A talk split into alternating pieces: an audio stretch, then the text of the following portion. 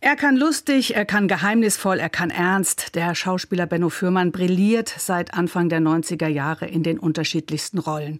Da sind Fernsehkrimis ebenso dabei wie Kinder- und Jugendfilme, große Kinofilme und Komödien ebenso wie die ARD-Serie Babylon Berlin. Kürzlich wurde die vierte Staffel veröffentlicht und darin spielt Benno Fürmann den Hardliner Oberst Günther Wendt, Chef der politischen Polizei, der skrupellos Strippen zieht und über Leichen geht. Soweit der Film. In in einem anderen Medium, nämlich dem Buch, zeigt Benno Fürmann wiederum eine ganz andere Seite, eine nachdenkliche und besorgte. Unter Bäumen, die Natur, mein Leben und der ganze Rest heißt es. Was das alles ist, darüber spreche ich jetzt mit ihm, was mich sehr freut. Schönen guten Tag, Benno Fürmann. Guten Tag. Herr Fürmann, bevor wir auf Ihr neues Buch eingehen, möchte ich mit Ihnen über Ihre Tätigkeit als Sprecher von Texten anderer Autoren reden, denn in dieser Funktion sind Sie kommende Woche im Südwesten in Reutlingen auf der Bühne bei einem musikalisch-literarischen Salon. Literatur kombiniert mit klassischer Musik. Was reizt Sie an diesem Format? Ach, das ist so schön. Du kriegst was für den Kopf, du hast Gedankensplitter, du hast kleine Erzählungen, Gedichte, etwas, was lyrisch in dir wirkt. Und im nächsten Moment wirst du abgeholt von Klängen, so dass der Raum sich anders öffnet in dir, um im nächsten Moment wieder in literarische Texte einzutauchen. Also mir persönlich gefällt das unheimlich gut als, als Mischform. Und ich merke auch beim Publikum, dass, dass wir da jedes Mal, wenn ich von sowas ein Teil bin, einen Raum kreieren, der wirklich besonders ist, weil er multisinnlich funktioniert und das eine andere Weite bekommt, als wenn es reine Musik oder eine reine Textveranstaltung wäre. Das Programm, das die Edition Seeigel, das ein kleines, aber sehr feines Hörbuchlabel ist, zusammengestellt hat, steht unter dem, wie ich finde, auch großartigen Titel Vorübungen für Wunder und verweist mhm. auf ein Gedicht von Erich Fried. Glauben Sie an Wunder, Herr Fürmann?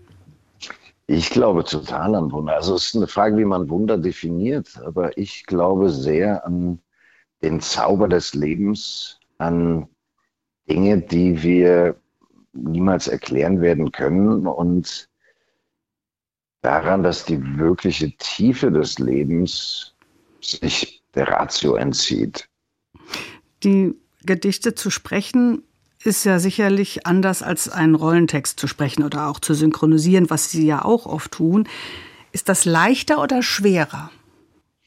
Naja, ich synchronisiere ja eigentlich nur den gestiefelten Kater. Ich bin jetzt kein klassischer Synchronsprecher. Natürlich ist es was anderes, eine Rolle zu spielen, also wirklich in die Tiefe der Materie einzudringen, die Figur zu sein, als, als Sprecher hm, sozusagen in der Gedankenwelt der Figur total verortet zu sein, die Texte zu atmen, aber gleichzeitig als Sprecher auch noch eine gewisse Distanz zum Sujet zu wahren. Das ist, glaube ich, der Unterschied. Eine leichte Distanziertheit, ein bisschen mehr ein erzählendes Führen des Textes als die emotionale komplette Absorption, die man als Schauspieler natürlich möchte. Sie wollen dem Publikum noch Interpretationsspielraum lassen. Genau.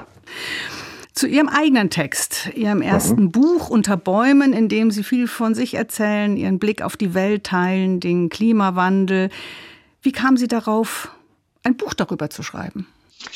Ja, weil ich, ich habe mal einen klugen Satz von einer klugen Frau gelesen, die hat gesagt, wir haben uns angewöhnt, nur noch in Ausrufezeichen zu sprechen und vergessen die Fragezeichen.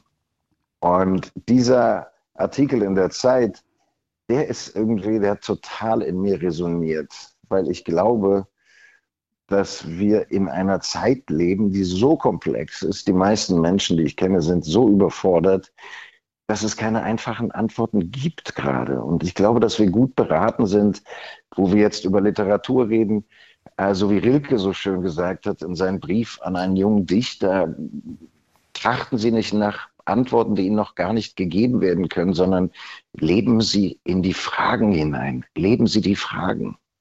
Und sich demütig vor den Fragen des Lebens, vor den großen, wie schaffen wir das mit der klimatischen Katastrophe, die lauert und die teilweise schon Tagesordnung ist, umzugehen und trotzdem freudvoll, lebensbejahend aus dem Bett zu steigen und nicht in eine Weltuntergangsstimmung zu verfallen. Ich glaube an die Kraft der Fragezeichen. Und ich glaube auch daran, dass wenn wir uns demütig verneigen vor dem, was größer ist, das eine unheimlich verbindende Kraft haben kann.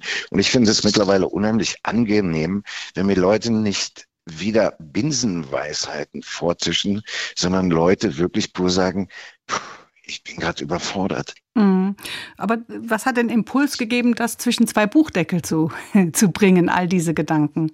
Na genau das Meditieren über diese Fragen, die ich habe, von denen ich merke, dass wir die alle haben. Was heißt anständiges Verhalten heutzutage? Wissen Sie, ich reise zum Beispiel wahnsinnig gerne. Und mein Rhythmus war viele Jahre einen Film drehen, in ein Flugzeug steigen, in ein Land fliegen, was ich noch nicht kannte, dort Zeit verbringen bis ich irgendwann wiederkommen musste, weil ich einen weiteren Film gedreht habe, um dann anschließend wieder in ein Flugzeug zu steigen. Dieser Lifestyle, der ist vorbei. Nee, der geht nicht mehr. Den kriege ich mit meinem Gewissen nicht mehr vereinbart. Auf der anderen Seite habe ich eine 20-jährige Tochter, eine 21-jährige Tochter seit ein paar Wochen. Soll ich der sagen, flieg nicht mehr? Kann ich nicht sagen. Dafür habe ich selber die Welt viel zu lange mit meinen CO2-Emissionen sozusagen penetriert. Insofern geht es um eine Balance. Was ich von jedem von uns erwarte, ist Verantwortung zu übernehmen und ein Bewusstsein zu entwickeln, dass die Taten von mir, von Ihnen Spuren hinterlassen in der Welt. Und gleichzeitig möchte ich in diesem Buch lebensbejahend sein, weil wenn wir nur auf Probleme starren, wird unser Blick ja eng. Das Angst engt das Blickfeld. Lust, Liebe, eine positive Grundhaltung weitet das Blickfeld. Und damit ist schon viel gesagt. Das stimmt und das gelingt Ihnen auch, finde ich, sehr gut in diesem Buch. Und ich finde auch, dass da ziemlich viel Mut dazu gehört, sich eben von dieser sensiblen, nachdenklichen und eben ambivalenten Seite zu zeigen. Denn all das, ja. was Sie gerade gesagt haben, schreiben Sie ja auch. Und das Dilemma, dass man eben nirgendwo hinfliegen kann, ohne dass es die Umwelt beeinträchtigt und all diese, all diese Dinge. Ja, ja, ich wollte halt dieses Buch nicht aus dem äh, als Schauspieler schreiben und ich erzähle auch nur ganz wenig aus meiner Schauspielerwelt, weil ich das nicht relevant finde in dem Fall, sondern weil ich glaube, dass es uns gut tut, wenn wir uns alle ein bisschen mehr zeigen. Ich finde das so sympathisch jetzt als 51-jähriger Mensch, wenn mir ein anderer Mann sagt, ich habe Angst, ich bin überfordert, weil ich weiß, dass das ein Mann mehr Kraft kostet, das zu äußern, weil er sich anders angreifbar macht als eine Frau. Als Frau trainiert man das viel mehr, man ist viel authentischer mit seinen Stärken, mit seinen Schwächen, äh, verarbeitet den emotionalen Haushalt verbal in der Regel viel konsequenter als mhm. der klassische Mann. Und da habe ich gelernt und das halte ich für gesund und das ist mir sympathisch und da finde ich irgendwie, ich habe keine Lust mehr, die Leder Lederjacke anzuhaben und mhm. einen auf unberührbar zu machen. Ich möchte berührbar sein, ich möchte mich vom Leben berühren lassen und ich möchte Teil dieser Liebe sein, der Kraft sein, die uns Menschen ausmacht, dadurch, dass wir uns einander anders zeigen, ist da auch eine größere Chance, dass wirkliche Berührung und wirkliche Begegnung stattfindet. Und es kann ja auch durchaus Spaß machen. Sie beschreiben gleich zu Anfang dieses Wiederaufforstungsprojekt, an dem Sie teilgenommen mhm. haben, das natürlich auch äh, wahnsinnig anstrengend war. Da gibt es auch Bilder in dem Buch, aber das auch Ihnen äh, offenbar sehr viel gegeben hat. Ja. Was, was denn genau? Na, ich war da mit dem Bergwaldprojekt, das ist ein gemeinnütziger Verein von Greenpeace-Leuten ursprünglich und einem Förster, was Laien in den Wald mitnimmt. Man schläft in dem Wald. Ich habe im Wald gezeltet. Ich habe aus dieser Woche zehn Tage gemacht. War anschließend noch jagen, weil das ja auch ein Teil ist der dessen, was das Thema Wald betrifft, die Regelung der Bestände und das Problem Reh, so ein wunderschönes Tier, aber die jungen Triebe von Bäumen werden natürlich wahnsinnig schnell, die Schößlinge sind ganz schnell weg, wenn die Rehe durch den Wald laufen. Und dieser ganze Komplex, den wirklich zu erleben und nicht nur darüber zu lesen, sondern unter Anleitung eines Försters vom Bergwaldprojekt und dann eines lokalen Försters in den bayerischen Voralpen über den Wald mich aufklären zu lassen, Bäume zu äh, wegzusägen, damit andere Bäume mehr Licht bekommen, gleichzeitig Lärchen zu pflanzen, die mit dem Klimawandel besser klarkommen sollen. Wir haben ja auf Monokulturen gesetzt. Ja. 60 Prozent der deutschen Wälder sind Fichten und Kiefern und die brennen natürlich, wie wir wissen, mittlerweile lichterloh, wenn wir einen weiteren dieser heißen Sommer haben, die wir durch unser CO2-Verhalten kreiert haben. Und im Wald zu schlafen, zu arbeiten, zu schwitzen, nachts oder abends dann in den, in den kalten Walchensee zu hüpfen, um im, in den frühen Morgenstunden dann wieder den Kaffee zu riechen, der sich vermischt mit dem erdigen Geruch des Waldes. Man hört das Tropfen des Regens das ist ja unheimlich verbindend. Und nach dieser Verbindung habe ich so eine Sehnsucht. Und ich fand es wunderschön, dass ich intellektuell klüger geworden bin, weil ich ein paar Sachen über den Wald erfahren habe, dass ich aber auch gleichzeitig immer wieder merke, wenn ich in der Natur bin, dann sind mir natürlich die klimatischen Auswirkungen unseres Handelns bewusst.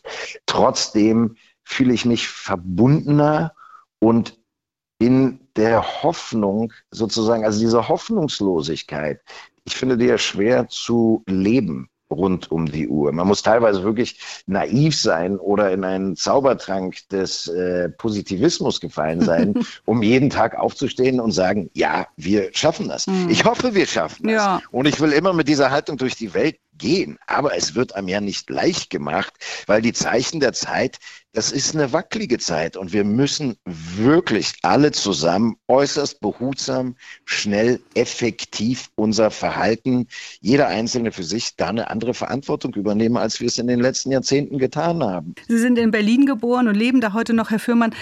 So hat dem Großstadtmenschen der Bezug da zur Natur gefehlt?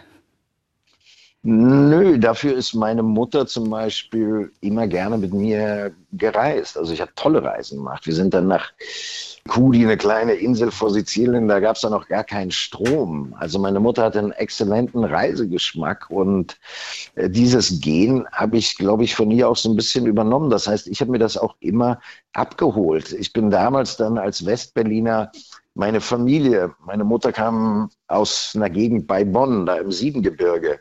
Das waren damals dann Reisen, wo ich es geliebt habe, mit meinem Onkel, meiner Tante, meinen Cousins, Frösche über die Landstraße zu tragen, damit die es lebendig auf die andere Seite schaffen, um zum Leichen zu kommen.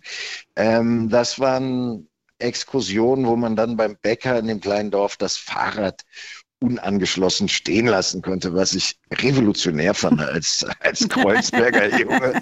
War das irgendwie diese heile, so ein bisschen Bullabü-Welt. Und ich fand das immer schön, im Wald in diese andere Welt zu gehen, die irgendwie so ein bisschen stiller ist, wo einzelne Töne dann so eine andere Präsenz bekommen, wo du weißt, du kapierst das nicht, du weißt theoretisch, das findet alles in, in einem wahnsinnig entschleunigten Tempo statt. Die meisten der Vorgänge im Wald, dessen Präsenz du ja spürst, finden im verborgenen und in Zeitlupentempo statt. In Ihrem Buch geht es natürlich um sehr viel mehr als um das, was wir jetzt angerissen haben, aber das können und wollen wir natürlich nicht alles an dieser Stelle verraten. Aber am Ende geht es, und das haben Sie eben auch schon anklingen lassen, um die Hoffnung in diesen komplexen Zeiten. Ein ganz wichtiges Kapitel, wie ich finde. Was gibt Ihnen Hoffnung? Das gibt mir Hoffnung. Hoffnung gibt mir das Licht der Welt, was ich in mir behüte, die innere Kraft, die ich in mir spüre, die Verbindung zu etwas Größerem, was ich spüre. Äh, Menschen geben mir Hoffnung, die zukunftsfähig leben, die evolutionär stimmig handeln, die sich zusammentun, die moderne Impulse in diese Welt bringen, die Spaß machen. Also ich hätte mir zum Beispiel vor vielen Jahren noch nicht träumen lassen, dass ich in Berlin komplett ohne Auto genauso wie mobil bin wie vorher. Und dadurch, dass, wenn es fürs Fahrrad zu weit ist, ich mir einfach mit meinem Handy ein Auto aufmache, einsteige, wohin fahre, mit dem Handy das Auto wieder verschließe und meiner Wege gehe. Dass es viele Impulse gibt im Umland von Berlin, Menschen lokal die Felder anders bewirtschaften, äh, mehr Diversität einladen auf ihre Felder, dadurch die Pflanzen schmackhafter werden, das Gemüse resistenter ist, dass alles ganz ohne Pestizide funktionieren kann.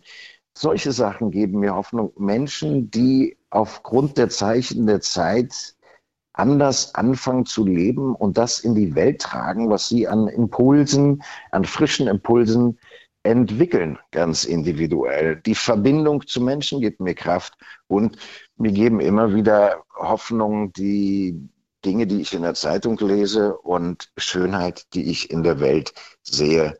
Manchmal schaust du einfach in die Sonne und du hast ganz automatisch Hoffnung. Ich glaube, das ist für die Zukunft das Wichtigste, unsere Rückbesinnung darauf, dass wir keine Konsumenten, von der Natur getrennte Konsumenten sind, sondern dass wir Natur sind, die auf Natur schaut. Und insofern wir Teil des lebendigen Ausdrucks des Lebens sind, des Mysteriums, des Wunders des Lebens. Und am Ende steht der Satz, die Zukunft ist keine beschlossene Sache, will sagen, wir haben es in der Hand. Genau. Haben Sie ganz herzlichen Dank, Benno Fürmann. Sehr gerne.